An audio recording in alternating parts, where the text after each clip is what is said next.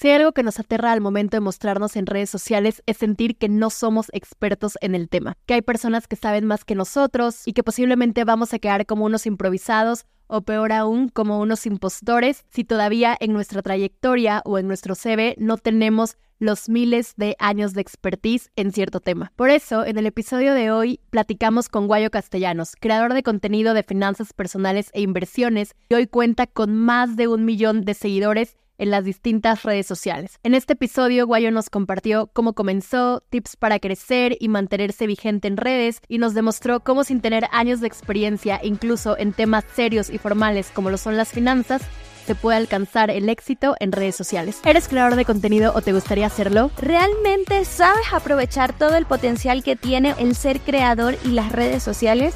Y más importante aún, ¿realmente sabes cuáles son todas las formas que existen para monetizar tu conocimiento y cómo crear un negocio rentable y escalable con lo que haces? Nosotras somos Laura e Isis y cada miércoles te traeremos un tema de interés que te haga entender que de likes no se vive y de seguidores no se come, así que si realmente quieres dedicarte al mundo de las redes sociales y creación de contenido, entonces te, lo tienes que tomar en serio. Hola, bienvenidas y bienvenidos. Muchísimas gracias por estar aquí en un episodio más de The Likes No Se Vive, un podcast de creadoras para creadores. Y en lo personal, yo estoy muy emocionada con el episodio de hoy porque tenemos a un colega en la mesa. Ya saben que yo hablo de finanzas personales y en esta ocasión tenemos a Guayo Castellanos, que es un creador de contenido crack que todos tienen que seguir que habla de este tema. En verdad, muchísimas gracias por estar aquí. No, muchas gracias por la invitación, Isis Lau. Eh, nos vamos directo a, al tema. Aquí en este podcast empezamos de una con lo interesante, con el juguito de la situación. Y básicamente eh, quisiera preguntarte todo este tema, porque las finanzas muchos los vemos como algo que es estructurado, que se puede ver como hasta un tema súper formal. Pero la realidad es que si ustedes no conocen el contenido de Guayo, Guayo lo hace muy simple y lo hace con juegos y es distintos formatos y demás.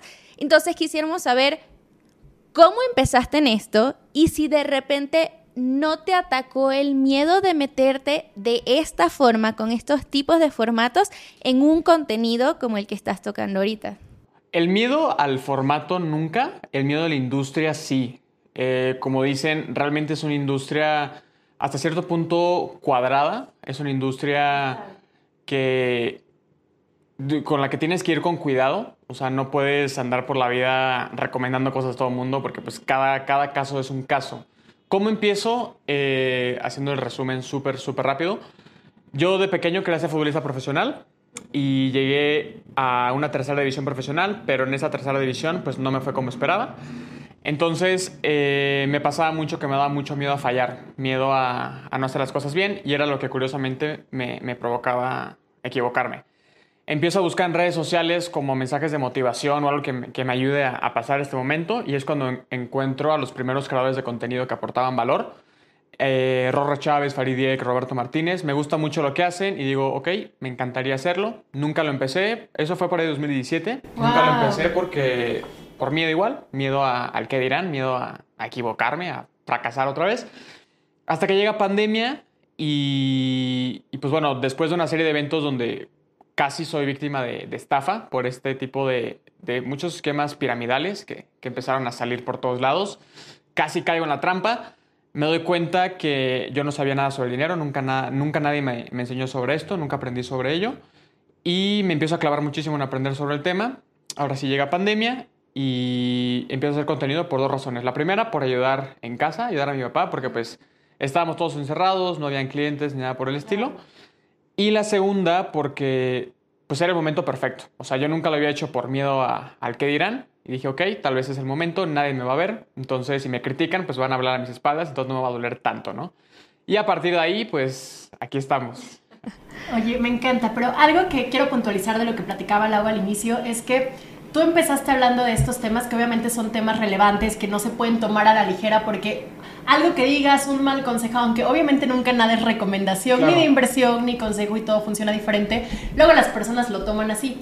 Al haber empezado tú estando en la universidad, apenas en teoría, preparándote para todos estos conceptos y cosas importantes de finanzas, nunca sentiste que no tenías el conocimiento, la experiencia, la expertise para hablar de estos temas, porque creo que yo creo que lo haces increíble, pero creo que eso puede llegar a veces a limitar a muchas personas para crear contenido de ciertos temas. Sí, lo sentí y lo sigo sintiendo, o sea, todavía sigo sintiendo que no sé suficiente sobre el tema es un hecho que sé mucho, que, que, sé mucho más que, que, la mayoría, no porque sea más inteligente ni porque haya, haya, haya nacido con los conocimientos, simplemente porque le he dedicado y le he invertido más tiempo a aprender sobre, sobre este tema.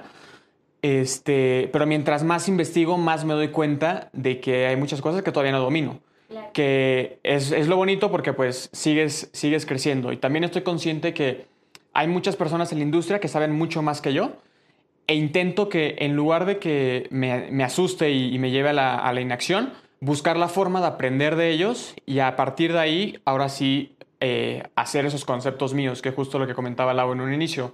Eh, yo agarro el, concepto que es un poco más tradicional, un poco más como, como complicado, e intento comunicarlo de una forma más simple. A veces salgo a la calle a hacer dinámicas y le pregunto a las personas sobre finanzas personales. y, nos encanta.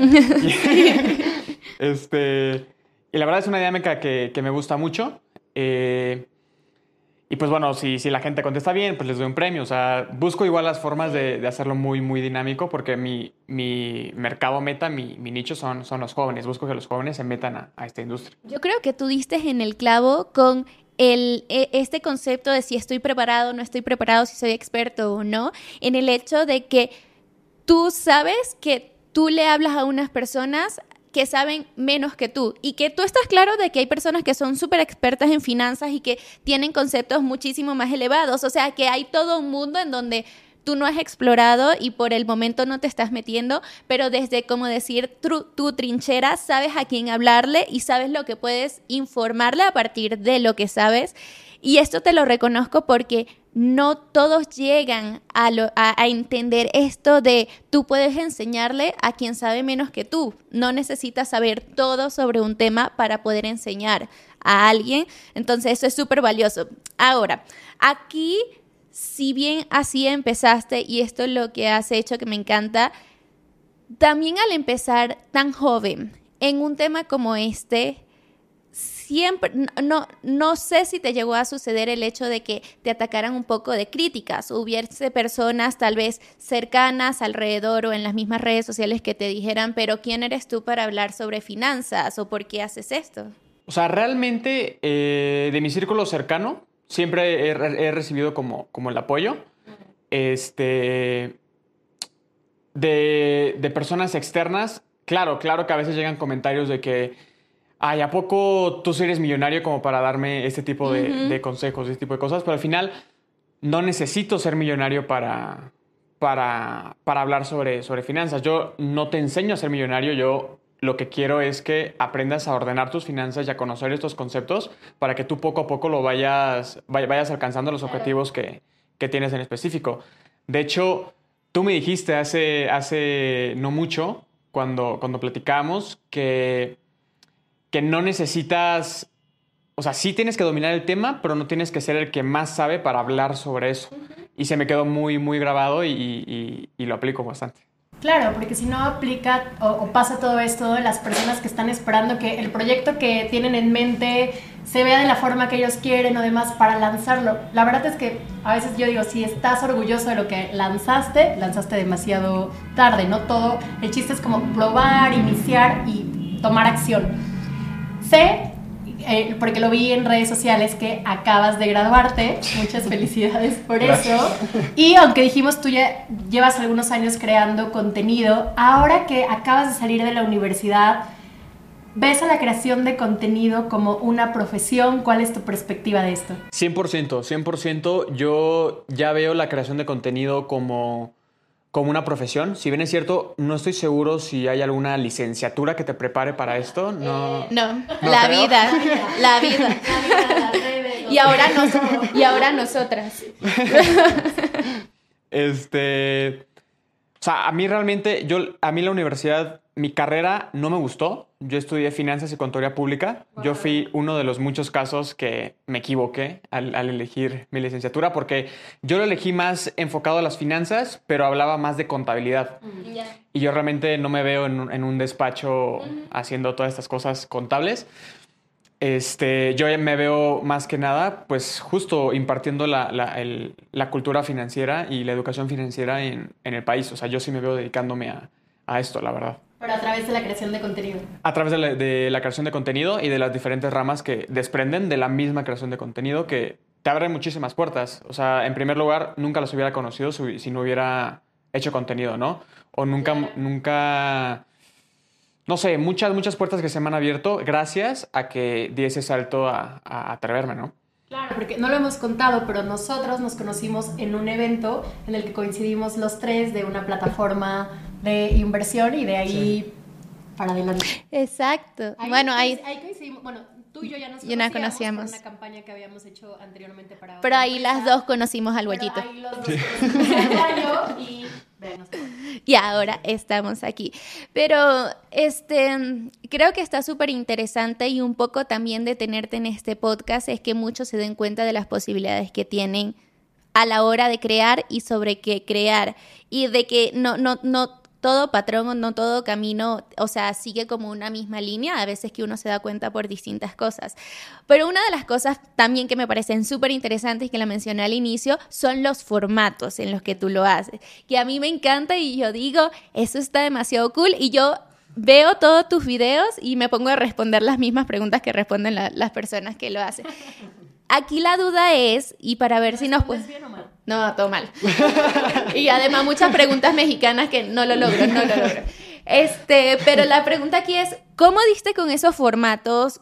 ¿Cómo te atreviste a crear esos formatos y además a relacionarlos con cosas de finanzas que vuelvo? O sea, siempre mi curiosidad es cómo, en cómo atreverte a colocar estos formatos en un concepto o en un tema que es tan estructurado y diferente a lo que haces. A veces siento que quieres decir aburrido. Eh, bueno, pero, eh, no, formal, formal. Pues mira, o sea, yo realmente no descubrí el hilo negro. Eh, estos formatos de encuestas ya existían, ya habían muchos creadores de contenido que, que hacían estos formatos de encuestas, pero nunca nadie le había dado este, este giro de, de darle como esta parte financiera. Entonces, yo veo esos formatos, me llaman mucho la atención y digo, ok, ¿cómo puedo relacionar este formato que veo que está pegando y es una forma de enseñar a las personas de una, manera divertida? ¿Cómo lo relaciono con, el tema de finanzas? Entonces, fue en ese momento es que llego al, al, clic y digo, ok, pues salgo a hacer encuestas en... Primero empezó solo con encuestas en la calle de era más como experiencias financieras. De hecho, creo que en mi canal hay como una lista de reproducción que se llama Expiniones Financieras. Entonces yo me acercaba con la gente y les decía de que, hey, hago videos en redes sociales sobre finanzas, te puedo hacer unas preguntas, pero me di cuenta que me rechazaban mucho, porque pues... Sí. bueno, sí, así que... Sí, así, claro, así nomás de gratis. ¿Exhibirme? Sí, justo. Entonces digo, ok, pues hay que darles un incentivo. Entonces ya ahorita llego con las personas y les digo de que, ok, hago contenido en redes sociales y estoy haciendo una dinámica. Si contestas bien, te llevas una lana. Todavía me rechazan, hay muchísima gente que, me rechaza y se respeta, 100%, pero, pero ya menos porque ya hay como, como, ese, como ese incentivo, ¿no? Yo luego me pregunto qué parte de tu presupuesto lo haces. Eso es importante. Ese era otro tipo. Yo, veo guayo con las dinámicas que aparte la neta están bien divertidas y pero haces muchísimas, o sea, tienes muchísimo contenido porque creo que sí eres un creador muy constante. Eh, y hay gente que se ha ganado hasta 500 pesos. Y uno dice, ¿de dónde sacas el dinero? Va regalando guayo por la calle, ¿por qué no me lo he encontrado? exacto. Sí, realmente eh, me gusta meterlo en la parte de, inversión a mi marca personal. Ok. Porque... Esa es una muy buena definición. Sí, eh, al final, si lo, si lo quieres ver como un trabajo, tienes que invertirle. Entonces... Eh, lo, meto en esa parte de, mi presupuesto. La verdad es que nunca, el otro día me estaba poniendo a pensar cuánto dinero he regalado en total. No quiero saber la cantidad, la verdad. O sea, claro, lo anoto todo. pero no lo has visto Pero no lo quiero sumar, o sea, no quiero, claro, no, no, quiero sumarlo. Este, pero sí, al final es una inversión porque, pues, han pegado bastante los, los, los formatos. Estoy 100% segura que el retorno de esa inversión ha sido muy alto. Y además ha, ha, contribuido, ha construido sobre tu marca personal. O sea, ya es muy característico de tu contenido cuando uno se lo encuentra, de que va a ser así y uno te reconoce fácil cuando se encuentra un video tuyo. Claro, yo, yo te asocio con los formatos. Y no te dio, no, la primera vez que fuiste a la calle a hacer este formato, ¿no te dio pena? Me dio muchísima pena y me sigue dando pena. O sea, parece que... ¿Y cómo lidias con eso? Porque esa es otra cosa que tienen muchas personas que quieren crear contenido y es como la pena de hablarle al celular o la pena de eh, acercarme con las personas y hacerlo. O sea, pon tú, la pena de hablarle al celular ya la superé cuando estoy solo grabando. O sea, cuando hago, por ejemplo, en mi casa, claro. eh, pues ahí ya, ya, la superé, ¿no? Pero cuando hago, por ejemplo, historias, no termino de superarla al 100%, pero pues trabajo en, en hacerlo, porque pues hay veces que ayer justamente grabé una, una, historia y había mucha gente, entonces decidí alejarme un poquito para sentirme un poco seguro. A todos nos pasa, o sea, yo soy la primera que digo, aviéntate a la calle y después me ves en una esquinita y que... Sí, sí realmente es que sí. Y, y, hablando específicamente de estos formatos de encuestas en la calle, la primera vez que lo intenté, me fui a, a una plaza allí en Cancún y dije, ok, este es el momento, vamos a hacerlo. Me bajo a la plaza y bajo mis micrófonos, bajo todo, ya, ya listo. Y solo me, me creaba historias de que, ok, ellos vienen en familia, no creo que quieran participar. Esta persona viene sola, no solito, quiero... Yo solito me estaba, me estaba creando mis, mis limitaciones. Y ese día no grabé, o sea, ese día pudo más mi, mi cerebro y dije, no, pues, ¿sabes qué? No es el momento, otro día lo haré. Tu casa Y me sin regresé a mi contenido. casa. Me regresé a mi casa sin contenido. Obviamente regresé pues decepcionado, regresé triste porque pues no, no, no cumplí el objetivo al que, al que iba. Y, y pues ya, o sea, me regreso a mi casa este, y ya después vuelvo a salir y ya logro pasar como esa barrera, pero a- a- es a- al día de hoy todavía que me sigue dando pena. O sea, me siguen llegando como esos pensamientos de que, ay, pues quién va a querer hacer las dinámicas o ni va a estar tan bueno o cosas por el estilo. Pero ahorita sí intento, eh, a pesar de pensar en eso, eh, pasar como esa, como esa barrera y hacerlo, porque nunca te arrepientes. Al final siempre sale el muy buen, muy buen contenido y pues la gente se divierte, la gente aprende, que es, que es lo, lo- lo más importante. Entonces, o sea, si se pueden quedar con algo, no creo que el, que el miedo, la pena se les vaya a ir en un 100%, pero con la práctica, pues ahí van poco a poco lidiando un poco más con eso. Me encanta. Ahora, quisiera entrar de una vez en el tema que también nosotras tocamos en todo este podcast y es la parte de monetización. El negocio, El negocio. los reales, cómo se genera en esta situación. Eh, bueno, ya hablamos un poco que tú regalas mucho dinero, que obviamente te funciona para los videos, pero también nos encantaría saber cómo en este momento estás trabajando ese contenido, qué es lo que puede que lo tengas en mira, puede, puede que lo estés trabajando ahorita, pero cómo estás construyendo ese negocio alrededor de, de tu contenido. O sea, A mí me gustaría dividirlo. O sea, Ajá. ¿cómo estás monetizando hoy en día con tu contenido? ¿Cómo comenzaste a monetizar? ¿Y cuál es la perspectiva? ¿no? O sea, ¿cuáles Sí, son de- las nuevas? Ok. ¿Cómo lo estoy haciendo hoy? Primero que nada por las plataformas, con Facebook y con YouTube. Facebook, eh, pues hay, hay meses altos, hay meses bajos, o sea, depende mucho de las, de las visualizaciones. Y YouTube todavía no monetizo tanto por el... Porque pues todavía no llego tanto a, a visualizaciones como para, para llegar a monetizar. Porque pero- mayormente también tienes contenido corto, no tan largo. Sí, claro. O sea, realmente yo crecí en, en YouTube más por los, por los shorts. Ya ahorita quiero alimentar más el contenido un poco más largo. Este. Estoy monetizando con colaboraciones con marcas. Em, y ahorita es, es, es lo, lo principal, o sea, es lo que hoy tengo. Obviamente necesito buscar nuevas fuentes de ingreso, ya estoy en, en- en búsqueda de, de eso. Una va a ser este, dar asesorías para el retiro. Ok. Eh, ya tengo la certificación por la Comisión Nacional de Seguros y Fianzas, entonces ya estoy viendo eso, entonces pronto ya voy a tener asesorías para el retiro. Eh, quiero armar un curso, quiero armar talleres, eh, conferencias. Conferencias ya, ya he monetizado, quiero hacerlo más constante. Y para el resto que no se te ocurra, aquí estamos tus asesoras de confianza. Aparte me encanta, porque como obviamente nuestro... Hacemos cosas muy similares, entonces tenemos formas de monetizar muy similares, entonces te escucho y yo digo, hay más oportunidades. Hay mucho más que puedes hacer. Pero en realidad está increíble porque además, por si nos están escuchando, nos están viendo, creo que es súper relevante Guayo, si te acabas de graduar en la universidad, o sea, somos una, nosotras somos una generación distinta a la tuya. Somos, las tías aquí. Las tías aquí hablando. Pero ya son, pero son como unos 10 años de diferencia donde... ¿Eso era necesario? Es que nos mantenemos joven, hay que decirlo, o sea, para que se vea. Entonces, es como súper increíble, a mí me parece súper increíble. Pero, me llama mucho la atención y es como muy inspirador el hecho de no importa tampoco la edad que tengas, como para empezar a generar a partir del conocimiento que tienes. Y además que aquí también resalto el hecho que tú empezaste esto cuando apenas ibas o empezando a mitad de la carrera.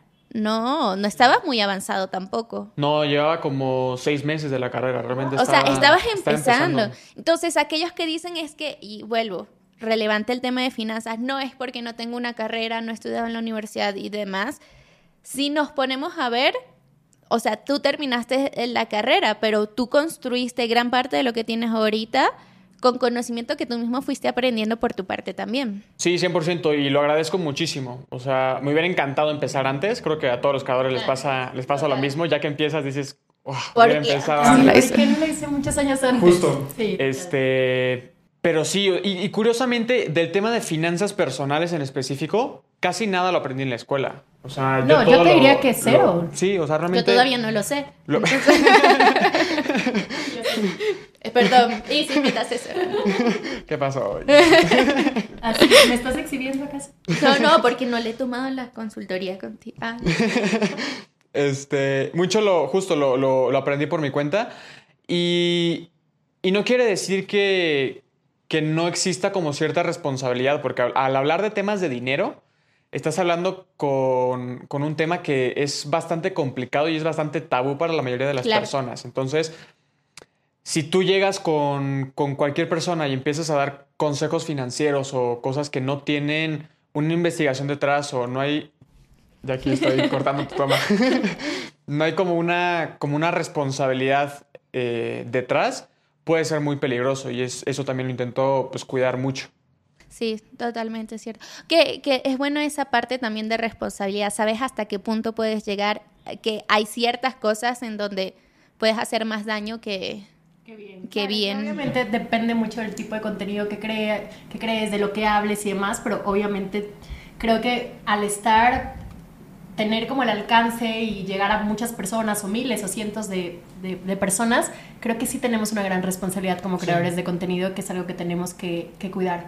Y en esa línea, ¿tú sientes que algo en tu vida ha cambiado desde que creas contenido? Todo. O sea, mi vida dio un giro de 180 grados. Este.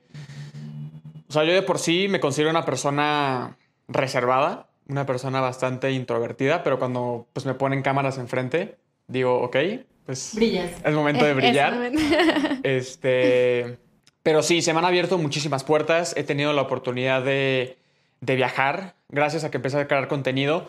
Tuve la oportunidad de conocer Nueva York, me fui con la Bolsa Institucional de Valores, eh, he conocido a gente súper fregona como, como ustedes, eh, he colaborado con muchísimos creadores que yo antes solo veía en el teléfono y ahora pues puedo decir que son mis amigos. O sea, realmente se me han abierto muchísimas, muchísimas puertas. He colaborado con marcas con las que nunca creí que, que iba a colaborar. O sea, a mí cuando me llegó la primera oferta de colaboración dije, o sea, ¿de verdad quieres que yo te promocione tu marca? O sea, ¿estás seguro de lo que Uno muchas veces dice, ¿por qué yo? Justo, justo. o sea, te ha dado el síndrome del impostor. Muchísimo, muchísimo, muchísimo. Y me sigue dando, me sigue dando. Pero creo que, o sea, creo que es normal. O sea, no es que esté bien, no, está, no creo que esté bien, pero creo que hasta cierto punto es, pues, es normal y creo que puede ser la forma en la que podemos seguir creciendo y no quedarnos como en donde estamos, ¿no? Por, por este síndrome del impostor en el sentido de que te da como este miedo de no saber lo suficiente, entonces sigues educándote, sigues aprendiendo el tema para seguir aprendiendo, ¿no? ¿Y en algún momento pensaste en renunciar a lo que estás haciendo? ¿Abandonar esto de la creación de contenido? La verdad es que no, no lo, nunca me lo había planteado. Eh, a veces cometo el error eh, estoy consciente que es un error y tengo que trabajar mucho en eso, de compararme con, con otros creadores. Eh, pero al final, cada creador o cada creadora de contenido tiene su forma de, de, de comunicar y todas están completamente válidas. Y hablando específicamente de la industria financiera, todos jalamos para el mismo lado. O sea, todos queremos que tengamos un, un, país más educado financieramente, un Latinoamérica más educado financieramente. Entonces, al final, mm, me, gusta, me gustó mucho una vez que, que Luis Mi Negocios, en, en, un, en, en, un, episodio que grabé con él, eh, dijo, al final, los creadores de contenido no somos competencia, no debemos vernos como competencia, sino que nos debemos ver como hasta cierto punto un equipo para poder satisfacer esta necesidad de que la gente aprenda sobre, sobre finanzas personales, ¿no? Entonces, nunca, nunca pensé en renunciar porque me gusta lo que hago, me apasiona lo que hago. Nunca lo empecé realmente con el objetivo de, de volverme famoso o de hacer mucho dinero, ni mucho menos. Fue una... ¿Una consecuencia? Una consecuencia y creo que es como un, una variable bastante frecuente cuando, cuando la gente hace lo que les gusta, que pues el dinero viene en consecuencia. Y, y, el éxito viene, viene en consecuencia.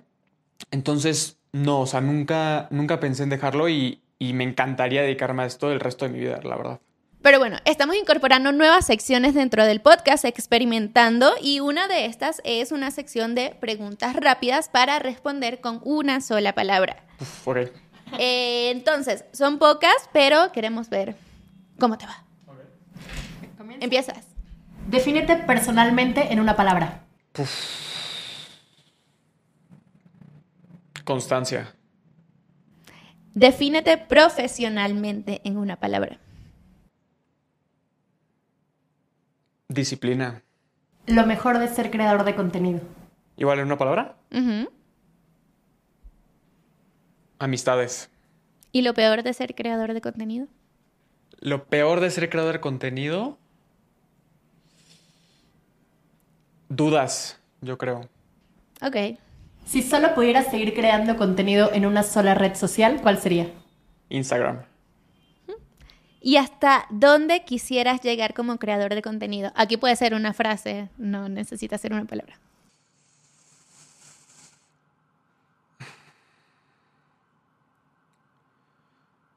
Me gustaría dejar un legado en, en la educación financiera del país, Latinoamérica y el habla hispana. O sea, que cuando la gente piense en aprender sobre educación financiera, piensen en Guayo Castellanos. Wow. Muy bien. Me encanta. Encanta. Solamente quiero aclarar que esta dinámica de las preguntas rápidas que hacemos nosotros para este bonito podcast que están escuchando, Guayo también la tiene implementada para muchas dinámicas. Y Lau y yo ya hemos sido víctimas de esas sí. rápidas, que aparte no son solo seis tristes preguntas como hicimos nosotros, sino que son 40 preguntas. No, la vi, en el guion tenía como 80. 80 por si éramos muy Por sí. Pero solamente quiero saber qué se siente que te apliquen tus propias dinámicas.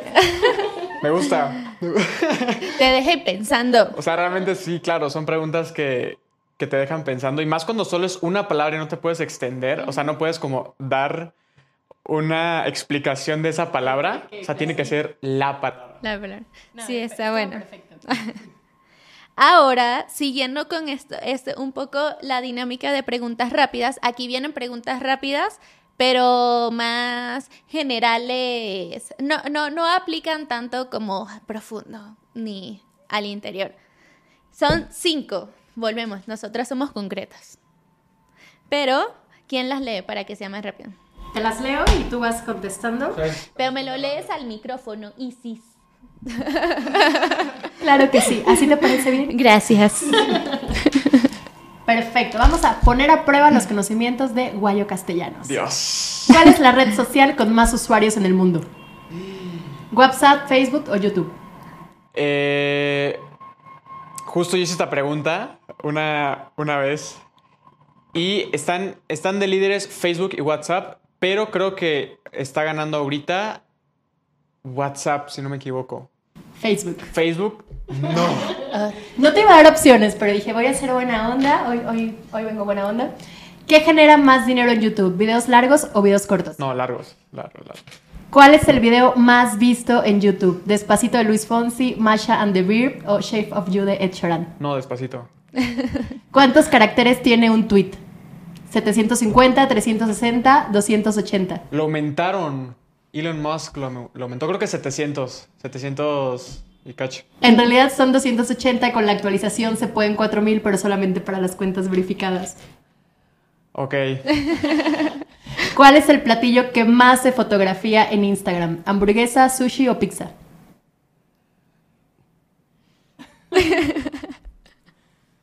A ver, vamos a hacerlo por descarte. Sushi no creo.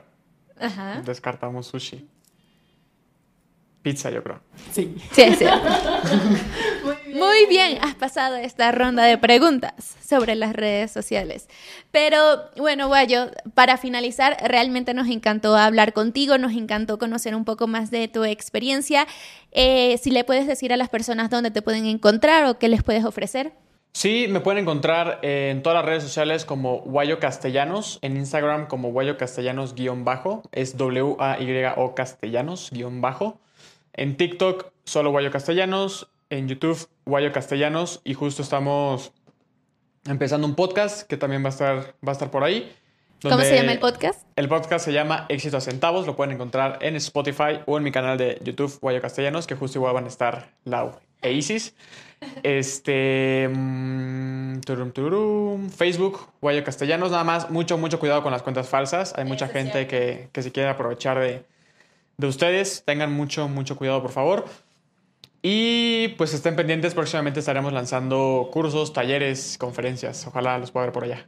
Padrísimo. Muchísimas gracias por estar aquí. Sin embargo, para seguir aprendiendo del mundo de la creación de contenido y saber cómo vivir de esto, les invitamos a que nos sigan en las plataformas de Spotify o Apple Podcasts.